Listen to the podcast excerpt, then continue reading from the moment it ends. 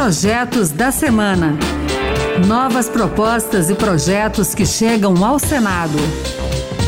Olá, está no ar mais um Projetos da Semana. Eu sou Pedro Henrique Costa e a partir de agora você vai conhecer as principais propostas apresentadas no Senado Federal nesses últimos dias. No programa de hoje, vamos falar de compra de vacinas, auxílio emergencial e regularização de terras. E tem muito mais. Fica aqui com a gente.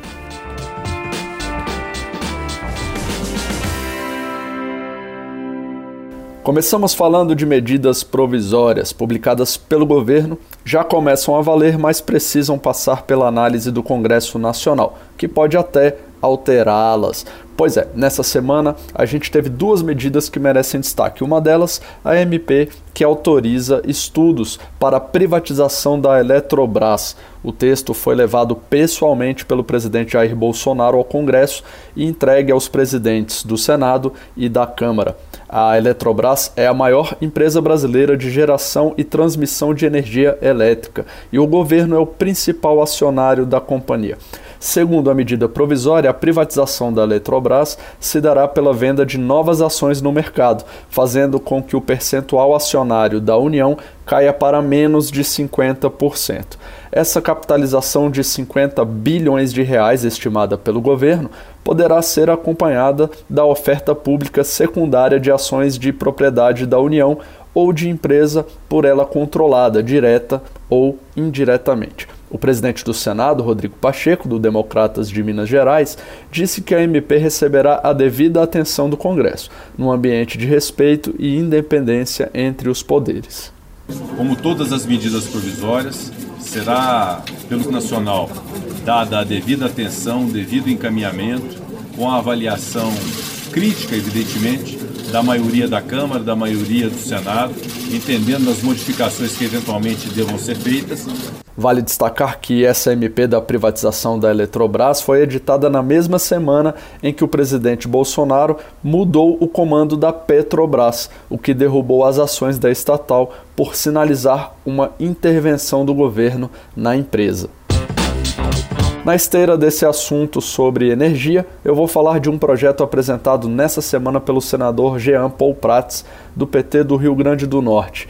Esse projeto cria o marco legal da energia eólica gerada por meio da força do vento, principalmente a offshore, captada por equipamentos fixados no fundo do mar ou em estruturas flutuantes. O Brasil atualmente prioriza usinas hidrelétricas para produzir energia, mas já tem grandes parques eólicos instalados na costa, principalmente em praias do Ceará e do Rio Grande do Norte.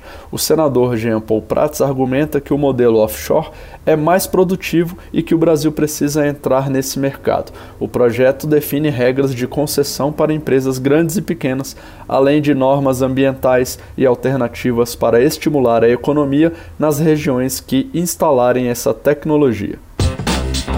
Agora sim, vamos falar da outra medida provisória. Ela libera recurso extraordinário para socorrer municípios atingidos pelas chuvas serão 450 milhões de reais para ações de defesa civil em todo o país. O alto índice de chuvas registrado em janeiro provocou alagamentos e deixou um grande número de desabrigados em vários estados, com destaque para Minas Gerais e Acre, onde foi decretada calamidade pública e cerca de 130 mil pessoas foram atingidas pelas cheias dos rios.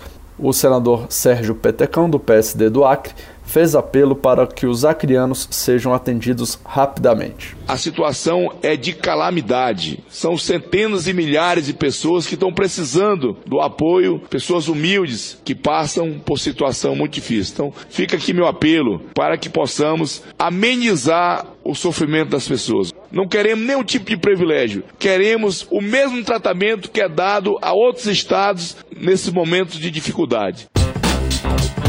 O tema agora é Covid-19. Destaque para um projeto de lei que facilita a compra de vacinas contra o coronavírus por empresas privadas. Ele foi apresentado nessa semana pelo presidente do Senado, Rodrigo Pacheco, e votado com urgência. Já aprovada, a proposta precisa agora ser votada pelos deputados.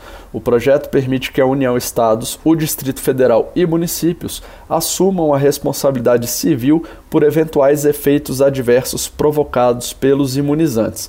Essa proposta abre caminho para a aquisição de vacinas por governadores e prefeitos e também pela iniciativa privada desde que doe imunizantes para o SUS. Segundo o projeto, a vacina poderia ser comercializada após a vacinação dos grupos prioritários considerados de risco. O relator, senador Randolfo Rodrigues, da Rede Sustentabilidade do Amapá, destacou a importância dessa aprovação. Nós só temos duas balas no arsenal no dia de hoje. É a AstraZeneca e a Coronavac. Se nós não ampliarmos imediatamente esse arsenal, a expectativa é que nos próximos meses, nos próximos meses, temos mais outros 70 mil compatriotas nossos que vão perder a vida. São, é um drama que atinge cada uma das famílias brasileiras nesse instante. Por isso a emergência dessa matéria. E já que estamos falando de saúde, o projeto que vem na sequência traz regras para o pós-registro de remédios no Brasil. Mas o que seria isso? É a fiscalização de medicamentos que já estejam circulando no país, em fase de comercialização nas farmácias, e não apenas avaliações que precedem o registro para aprovação. O autor do projeto é o senador Otto Alencar, do PSD da Bahia.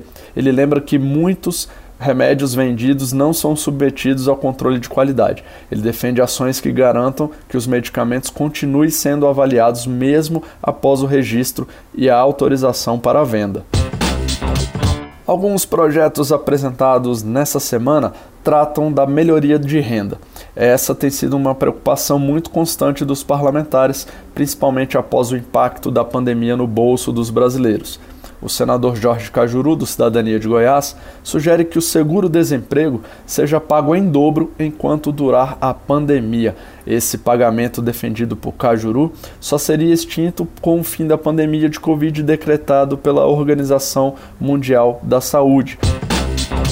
E o auxílio emergencial continua sendo destaque aqui no Senado. Uma proposta de emenda à Constituição foi apresentada para que o auxílio volte a ser pago no valor de 600 reais por seis meses, podendo ser prorrogado por mais seis. O autor da PEC, o senador Paulo Rocha, do PT do Pará, avalia que o orçamento geral da União deste ano estará bem apertado, mas argumentou que as pessoas que já não estão recebendo o auxílio desde o início do ano não podem continuar sem renda durante a pandemia. Na última quinta-feira, o governo sinalizou a retomada do pagamento do benefício em quatro parcelas de 250 reais a partir de março. E para fechar o programa de hoje, eu vou falar da regularização de terras no Brasil. O senador Irajá, do PSD do Tocantins, apresentou um projeto com regras que simplificam os procedimentos e aumentam o público-alvo da regularização fundiária. O texto é o mesmo de uma medida provisória relatada por Irajá no ano passado, mas que perdeu a validade antes de ser votada pelo Congresso Nacional. O projeto permite a incidência sobre terras ocupadas até 5 de maio de 2014 e aumenta o limite de área de 4 para 15 módulos fiscais para apresentação apenas da declaração de ocupante, sem a necessidade de vistoria. Na época da MP, o senador Irajá defendeu que um dos principais pontos do texto é a gratuidade de taxas do INCRA e também dos cartórios, para que o produtor dê entrada na documentação da titulação. A ideia é a gente tentar desburocratizar com transparência e com responsabilidade o procedimento de titulações de terras da União.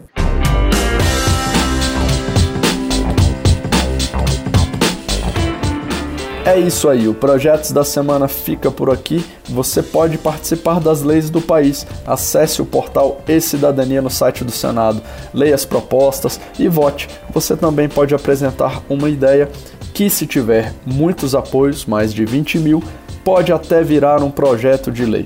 Acompanhe o programa Projetos da Semana aqui na Rádio Senado, toda sexta-feira às duas da tarde. E também na internet, é só entrar na página da rádio, baixar o áudio e escutar quando quiser.